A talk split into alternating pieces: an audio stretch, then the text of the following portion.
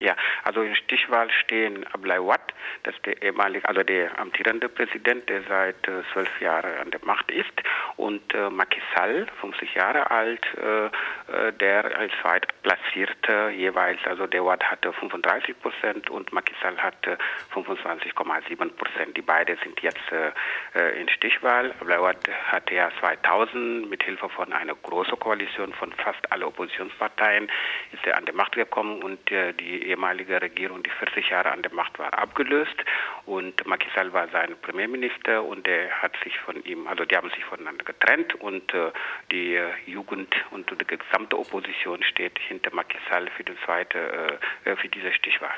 Mhm.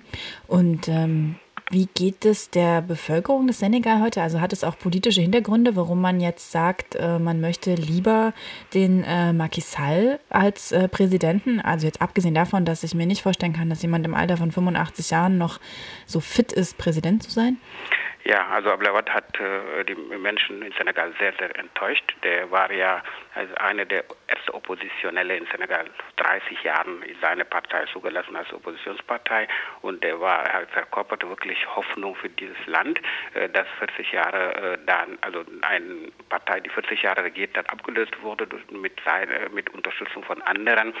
Aber die Menschen in Senegal sind sehr, sehr enttäuscht. Einerseits äh, durch äh, katastrophale Zustände äh, im Bereich Bildung und in ländliche Gebiete gibt Abwanderung von Jugendlichen, die lieber ins Ausland gehen wollen, weil sie keine Hoffnung haben. Das sind nur um zwei Aspekte zu nennen. Die Menschen sind enttäuscht und die sehen da keine Hoffnung. Und äh, die Verfassung sagt einfach, er selber hatte den, diesen Beschlussvorschlag eingebracht, dass man nur zweimal äh, kandidieren darf. Und dann plötzlich hat er äh, äh, ja, seine Meinung geändert und die äh, Juristen haben das so interpretiert, dass seine Zeit nicht zählt, also die, seine letzte Periode, war, äh, Periode zählt nicht zu diesem Beschlussvorschlag, sondern dass das neu jetzt ist praktisch jemand, der neu als Präsident darf nicht zweimal, das stimmt, aber nicht die Juristen streiten sich zwar darüber, aber die Mehrheit sind der Meinung, er darf nicht mehr kandidieren und äh, natürlich mit 85 Jahren alt hätte er eigentlich mit Würde auch äh, sagen können, es reicht jetzt, aber wie gesagt, die, äh, das Volk äh, will das nicht so hinnehmen. Die Jugendlichen sind auf die Straße gegangen und die gesamte Opposition, das war ja 14 Kandidaten im ersten mhm. Wahlgang und äh, alle 13 äh, haben sich dann, also für die zwölf anderen, die nicht äh, zu Potter kommen sind, die äh, sind jetzt mit dem mit Macky Sall und ich denke, das ist ein Hoffnungsträger. Mhm. Übrigens mhm. einer der, den ich kenne von meiner Unizeit in Dakar. Wir haben zusammen Vorlesungen besucht, ein, hat sich engagiert in soziale Bewegung. Damals stand ein Protest, da haben wir gemeinsam organisiert. Also ich bin hoffnungsvoll. Mhm. Aber was ich gerade noch überlegt habe und was ich auch nicht so verstehe, warum will denn ähm, Ablewat jetzt unbedingt Präsident bleiben? Ja, das ist für mich auch ein Rätsel. Also jemand, der wirklich also 30 Jahre lang klare Worte geredet hat, eine riesengroße Hoffnung erweckt hat, wie er innerhalb von zwei Jahren. Es ist ja so, dass er 2007 selber gesagt hat, also ich habe äh, nach großer Überzeugung wirklich Beschlussvorschlag jetzt im Parlament eingebracht, dass man nur zweimal kandidieren darf. Zwei Jahre später macht der Pressekonferenz, der sagt, was ich vor zwei Jahren gesagt habe, würde ich alles widerrufen. Ich habe das nicht mehr, ich glaube nicht mehr daran. Ich möchte wieder kandidieren.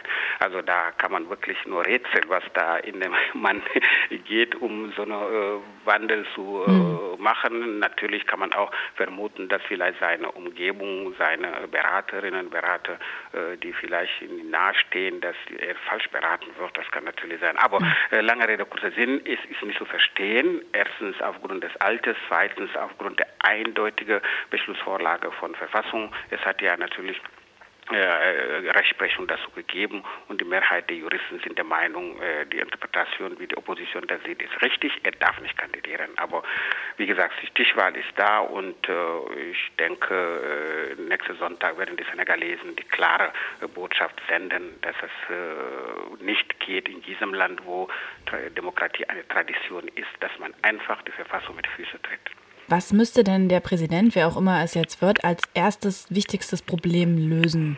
Das allererste ist, denke man muss eine, eine politische, die politische Stimmung muss sich ändern. Man muss äh, das, das, Volk muss jetzt das Gefühl haben, äh, dass man äh, sich einigt, um einfach friedlich das ganze, die ganze politische Situation in den Griff zu bekommen, denn es hat Gewalt gegeben. Gewalt, äh, die nicht unbedingt Senegal kennt bis jetzt, äh, dass die Menschen da wirklich verzweifelt sind aufgrund dieser äh, ja, Verhalten des Präsidenten. Der neue Präsident muss das schaffen, das Volk zu einigen, zu sagen, jetzt müssen wir ran an die Arbeit, das ist wichtig. Und zweitens die Jugend und äh, Bildung. Äh, die Universität, aber auch die Schulen sind äh, seit langem im Streik und es droht, dass das Jahr, das Schuljahr nicht anerkannt wird, weil sie seit langem streiken. Mhm. Das heißt praktisch, dass die Krise im Bildungssystem muss unbedingt als Thema aufgegriffen werden. Äh, Gott sei Dank, der Macky Sall, der ist Teil dieser nationalen Konvent, die von allen Oppositionsparteien getragen wurde. 2008 haben sie Nationalkonvent organisiert mehr, also fast ein Jahr lang und die haben Beschlüsse gefasst und da gibt es eine eindeutige Beschluss, die wirklich äh, das Land, äh, wonach das Land jetzt regiert werden soll. Mhm. Und alle Opposition stehen hinter diesem Konzept, Macky Sall steht hinter diesem Konzept und da gehe ich davon aus, dass das an, angewendet wird und da, sehen die, da stehen die gesamte politische äh, Schwerpunkte drin formuliert. Mhm. Es gab äh, noch einen anderen, naja, also nicht ganz Kandidaten, und zwar den Musiker Youssou N'Dour, der nicht kandidieren durfte. Ja. Ähm, warum durfte er am Ende nicht kandidieren und ja. äh, was hätte das aber vielleicht für sich gehabt, wenn jetzt so ein populärer Musiker auch Präsident geworden wäre? Ja, also ich meine, ich habe mich gefreut, dass er äh, seine Kandidatur gestellt hat, weil er, äh, was meine ich, viele Stimmen von Jugendlichen äh, weggenommen hätte von der Bleiwat. Das ist nur die eine Seite der Medaille. Die andere Seite der Medaille ist einfach, Jusen Dur ist ein sehr guter Musiker, er ist populär, aber natürlich nicht jeder, der guter Musiker ist, ist auch ein guter Mensch, der das Land regieren kann. Mhm. Also da ist ein großer Geschäftsmann, ist wirklich sehr, sehr erfolgreich, seit 30 Jahren im Geschäft. Aber das bedeutet nicht, dass, also aus meiner Sicht vielleicht ist das eine Anmaßung, aber ich denke, das äh, äh wäre nicht unbedingt das, was die Senegalesen brauchen. Seine Kandidatur wurde nicht anerkannt, weil äh, es ja 11.000 und äh, 10.000 Unterschriften, äh, die also von Leuten, die wahlberechtigt sind, die Unterschriften müssen vorgelegt werden. Er hat wohl 13.000 Unterschriften abgegeben, aber die Hälfte davon waren nicht wahlberechtigt. Da mhm. haben seine Berater vielleicht ein bisschen verschlampt und äh, das Gericht hat ja natürlich äh, die anderen 14 Kandidaten zugelassen und bei ihm hat man festgestellt, dass die Unterschrift nicht gereicht hat. Also in diese Richtung denke denke ich, dass alles sauber gelaufen mhm. ist. Und da traue ich auch die Kommission. Es ist übrigens eine unabhängige Wahlkommission, die äh, das Ganze ja auf nationaler Ebene begleitet. Lange Rede, kurzer Sinn. Ab, äh, Yusundur ist äh, an der Seite der Opposition und äh, macht den Wahlkampf im gesamten Land. Und ich gehe davon aus, dass es auch ein gutes Zeichen ist, dass die Jugend sehen, äh, dass äh, alle einig sind, um einfach einen Wandel jetzt äh, herbeizuführen. Hm. Sie wirken ja jetzt sehr überzeugt, dass äh, Macky Sall die Wahl wahrscheinlich gewinnen wird. Aber was würde denn, wenn man jetzt mal ganz äh, schwarz denkt, eine Wiederwahl des amtierenden Präsidenten ähm, Ablewat für den Senegal bedeuten? Also ich denke, das wird eine Unruhe geben. Man hat ja gesehen im Vorfeld äh, des ersten Wahlganges, äh, dass die Leute demonstriert haben äh, in Dakar und da gab es auch Verletzte und Tod. Also ich denke, das Volk wird das nicht akzeptieren. Das kann man nicht vermitteln.